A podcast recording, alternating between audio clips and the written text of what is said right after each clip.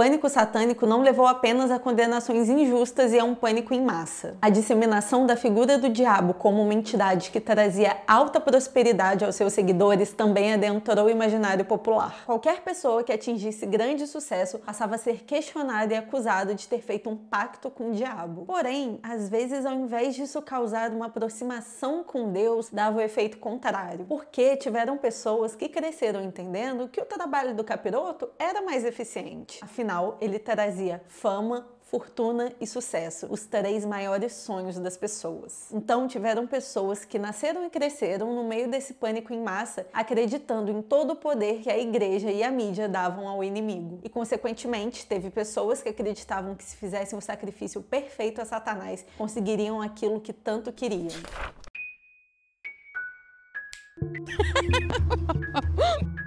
Olá, excêntricos! Sejam bem-vindos a mais uma sessão do clube. Eu sou a Ana. A gente vem recebendo algumas mensagens de vocês falando que o YouTube não está entregando os vídeos, que as notificações não estão chegando. Então, assim, confere, ativa o sininho, às vezes desativa e ativa de novo para ver se resolve esse problema, tá bom? Então vamos pro vídeo. O ano era 1995 e Elise Pallor era uma caloura de 15 anos da Royal Grand High School. A Elise era uma adolescente comum que não seguia muitas regras e que saía escondida dos pais para ir usar maconha com os amigos. E ela tinha três amigos inseparáveis: o Royce, o Jacob e o Joseph. Eles regulavam a idade com Elise e tinham ali entre 15 e 16 anos. No dia 22 de julho de 1992, ela foi convidada por eles a ir a um bosque que eles costumavam frequentar à noite para ficar jogando conversa fora enquanto fumavam maconha. A Elise então saiu escondida de casa e foi até o encontro dos amigos. O que ela não sabia era que Royce, Jacob e Joseph planejavam o seu assassinato há mais de um mês. Os meninos tinham uma banda e eles acreditavam que se fizessem um sacrifício perfeito a Satanás, eles tocariam guitarra melhor, atingindo assim o maior sucesso no mundo do death metal. E eles acreditavam que esse sacrifício perfeito era Elise, porque ela era bonita e virgem. Então, quando Elise já estava bem relaxada e descontraída, o Roy se assegurou enquanto Jacob pegava um cinto para estrangulá-la. E por fim, o Joseph pegou uma faca e começou a golpear a Elise no pescoço. Ela foi esfaqueada 12 vezes, sendo que nenhuma dessas vezes foi fatal. Isso quer dizer que Elise sangrou lentamente até a morte. Além disso, acredita-se que os três praticaram necrofilia com cadáver. Essa informação nunca pode ser confirmada porque o corpo só foi encontrado oito meses depois, em março de 1996. E pelo estado de decomposição já era impossível obter essa informação. Durante esses oito meses, os meninos voltavam ao bosque onde o corpo da Elise estava como se fosse uma espécie de santuário. Porém, o Royce ficou muito incomodado depois do crime e ele começou a ficar com muito peso na consciência e chegou inclusive a se converter. Consequentemente, ele se afastou dos meninos e começou a ficar com muito medo. Isso porque o Joseph dizia a ele que a Elise não seria a única. E ele tinha muito medo de ser o próximo, como se fosse uma queima de arquivo. Foi então que o Royce decidiu ir até a polícia e contar tudo o que tinha acontecido, inclusive dar a localização dos restos mortais de Elise. E é muito possível dizer que provavelmente a polícia nunca chegaria ao nome dos três. A investigação estava em outro lugar. A polícia estava investigando as gangues que tinham na região e acreditava que era elas que tinham alguma coisa a ver com o desaparecimento da menina. Após a confissão do Royce, tanto Jacob quanto Joseph também confessaram muito rapidamente tudo o que tinha acontecido. Em 1997, os três foram condenados à prisão perpétua com a possibilidade de condicional em 25 anos pelos crimes de assassinato, conspiração para cometer assassinato, conspiração para cometer estupro e sequestro. No julgamento, os três afirmavam que a ideia e inspiração para o ritual tinha vindo a partir de músicas da banda de thrash metal Slayer. Então, antes mesmo de sair das condenações do Royce, do Joseph e do Jacob, os pais da Elise, em novembro de 1996, abriram um processo contra a banda, alegando que duas músicas do Slayer tinham dado instruções específicas para os meninos cometerem o assassinato, a tortura e a.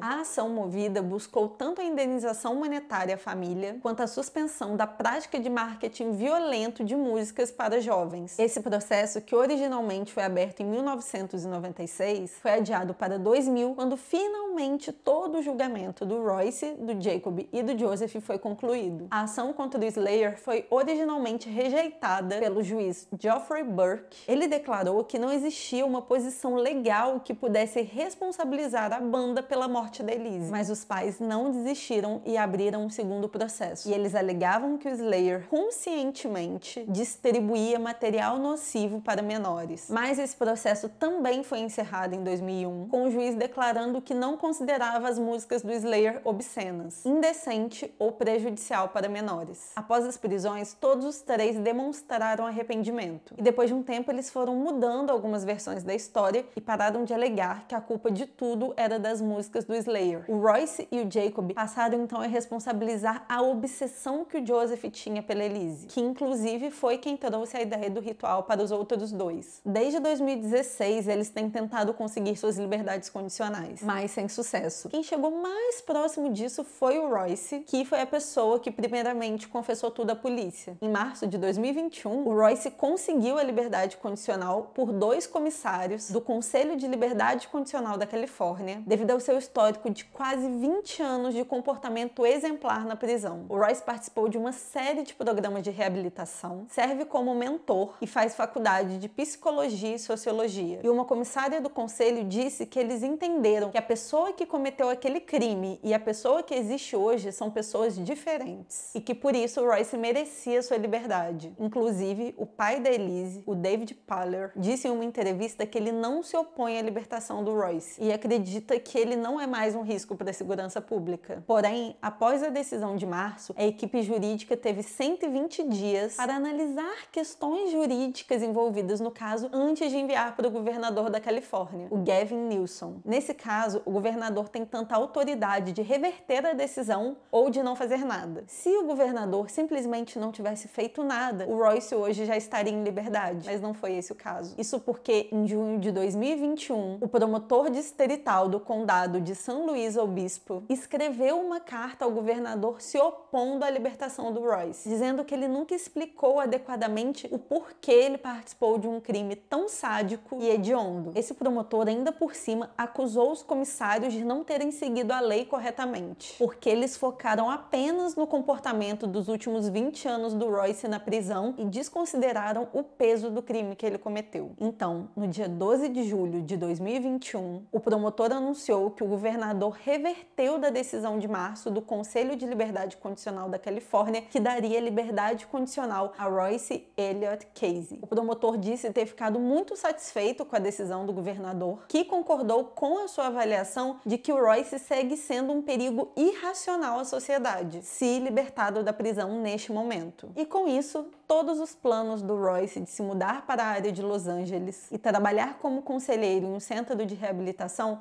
foram por água abaixo. E nós não sabemos daqui quanto tempo ele vai poder tentar uma condicional de novo. Já o Joseph tem uma audiência de condicional marcada para julho de 2022. Conclusão, gente, nós já estamos cansados e carecas de saber que pessoas não cometem crimes influenciadas por músicas e jogos. Mas eu acredito sim que eles eram adolescentes completamente bitolados com toda essa teoria da conspiração aí que envolve o pânico satânico. Porém, nada nunca vai justificar um crime dessa magnitude. Esse caso ele é pouco falado, tem poucas informações sobre ele e principalmente sobre os três. Eu tentei procurar porque eu fiquei com uma pulguinha atrás da orelha tentando encontrar análises psicológicas, principalmente do Joseph, que foi quem orquestrou todo o ritual, mas infelizmente eu não descobri nada de útil para poder compartilhar aqui com vocês. Mas que eu fiquei muito curiosa, principalmente sobre ele, eu fiquei. E em relação à decisão do governador e o promotor distrital, é sem comentários comentários. Porque se existem pessoas que trabalham exclusivamente com isso, em analisar o comportamento das pessoas, o histórico delas na prisão, se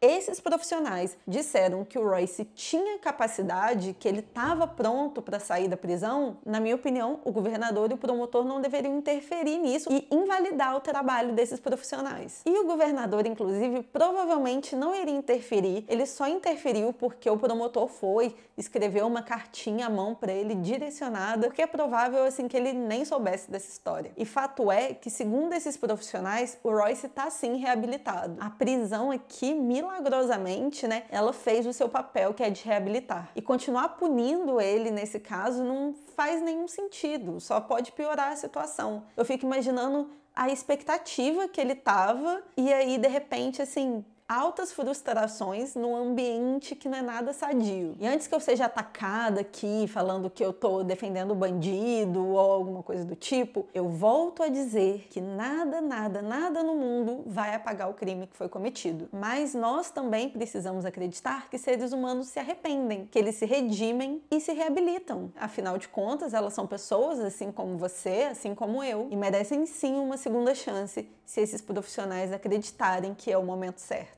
E para finalizar, se esse caso te fez lembrar um certo filme de 2009 que a gente já falou sobre aqui no clube, você tá certo. O assassinato da Elise Paller foi uma das inspirações para o filme Garota Infernal. Mas só uma inspiraçãozinha mesmo, porque o desfecho é completamente diferente. Eu vou ficando por aqui, excêntricos. Até a próxima. Um beijo e tchau!